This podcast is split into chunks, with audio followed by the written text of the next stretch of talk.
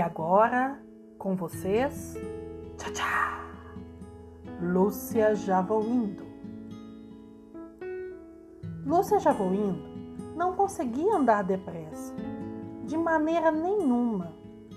Andava devagar, falava devagar, chorava e ria devagarinho e pensava mais devagar ainda. Muito natural, pois ela era uma lesba. Um dia, Lúcia Jovoindo recebeu um convite para uma festa.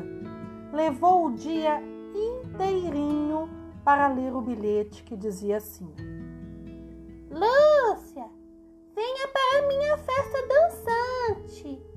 Comes e bebes com muita música e alegria. Sabe onde que vai ser? Embaixo do pé de maracujá.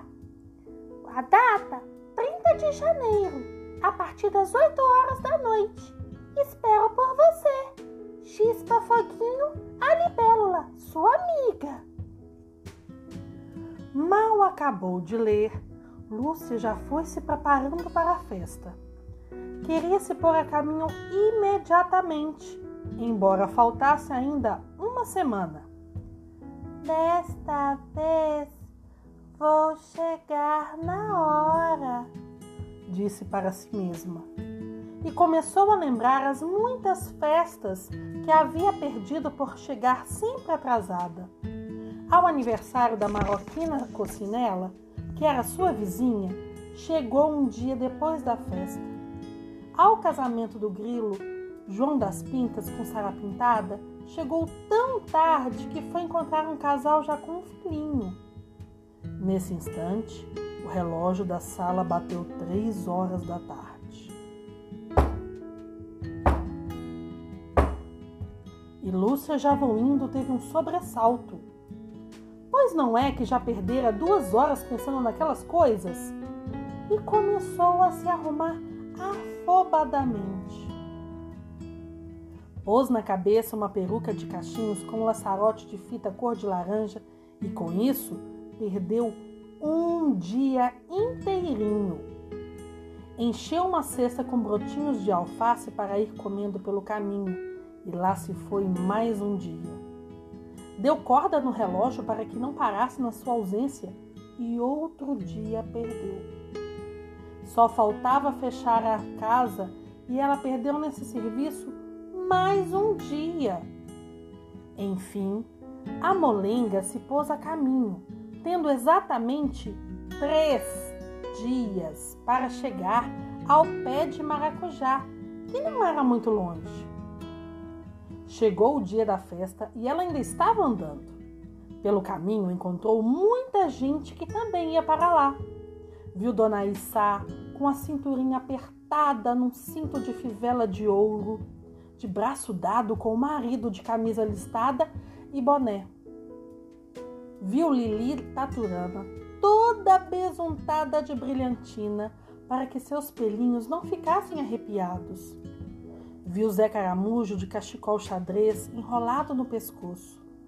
Viu as formiguinhas quem-quem numa longa fila comportadas e quietinhas. Viu abelhas, besouros, pernilongos, vespas e mil outros bichinhos. Todos passavam por ela e sumiam ao longe. Depressa, assim você não chega, diziam de passagem. E ela dizia devagarinho, mastigando um brotinho de alface: Já vou indo, já vou indo. E se esforçava pensando que estava andando um bocadinho mais depressa. Que engano! Quase não saía do lugar. Enfim, ela começou a ouvir a orquestra das cigarras. Estou pertinho, pensou, mas algumas horas estava lá. E o seu entusiasmo era tamanho que até conseguia de fato andar um pouquinho mais depressa. Olha a pedra no caminho! gritou nesse instante João Barata do Mato, que também ia indo para a festa. Aviso inútil, porque Lúcia indo a viu muito bem. Era Maria Redonda, uma pedra malvada que gostava de pregar peças nos outros. ficava sempre no meio do caminho, de propósito, para que tropeçassem nela e caíssem. Então ria de se sacudir toda.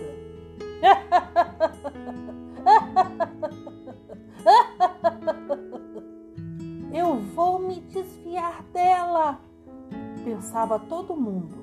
E a Lúcia Jovoindo também pensou. Eu vou me desviar dela. Mas a coitada pensava mais devagar ainda do que andava, por isso não teve tempo de se desviar. Tropeçou e caiu, mas não se machucou porque caiu muito devagarinho. Tão devagarinho que a pedra nem achou graça. Lúcia levantou-se, arrumou a peruca que se havia entortado na cabeça e foi buscar a cestinha que havia rolado longe. Nisso, perdeu um dia e mais outro. Quando chegou ao pé de maracujá, não havia mais nem sinal de festa. A tão esperada, comentada e suspirada festa. Quem achou graça no caso foi o pé de maracujá, mas Lúcia não achou graça nenhuma. Chorou muito, o seu chorinho vagaroso de lesma, uma lágrima por hora, um soluço a cada meia hora. Chorou, chorou, mas seu choro manso não conseguiu acordar a libélula Chispa Foguinho, que dormia cansada da festa. Ela só escutou o chorinho da lesma no outro dia quando acordou. O que será isso? A libélula disse e foi espiar. Viu a pobre Lúcia chorando. Compreendeu tudo e ficou morrendo de pena. Foi bus buscar uns docinhos que sobraram da festa e ofereceu-os à Lúcia. Conversou bastante com ela para ver se a consolava e nada, nada. Lúcia, já volvindo, continuava com seu choro em câmera lenta e depressa a libélula se cansou. Numa última tentativa, ela disse: Sabe, Lúcia, quem vai dar uma festa agora é você. Sendo a festa na sua casa, é impossível você chegar atrasada.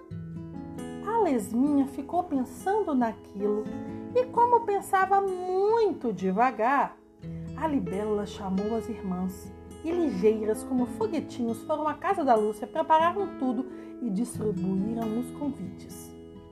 Credo, a família da libélula era toda elétrica. Zastras e tudo ficou pronto. Só faltava colocar a Lúcia dentro de casa para receber os convidados. Enquanto isso, Lúcia já indo, que já tinha acabado de pensar e estava encantada com a ideia, vinha vindo mais depressa que podia, talvez dentro de alguns dias, se não tropeçasse outra vez na pedra Maria Redonda e estivesse em casa. E a libélula Chispa Foguinho tinha agora um problema. Os convidados já estavam chegando e a festa não podia começar porque a dona da casa estava fora.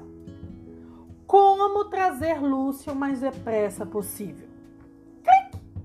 A libélula deu um estalinho. Já descobriram a solução. Num abrir e fechar de olhos, explicou tudo às irmãs e foram buscar a Lúcia. Puseram a molenga em cima de uma folha de capim e vieram voando trazendo a folha pelos ares. Danadas como elas só, em dois minutos, a lesma estava em casa. Isso, apesar de ter caído da folha, três vezes.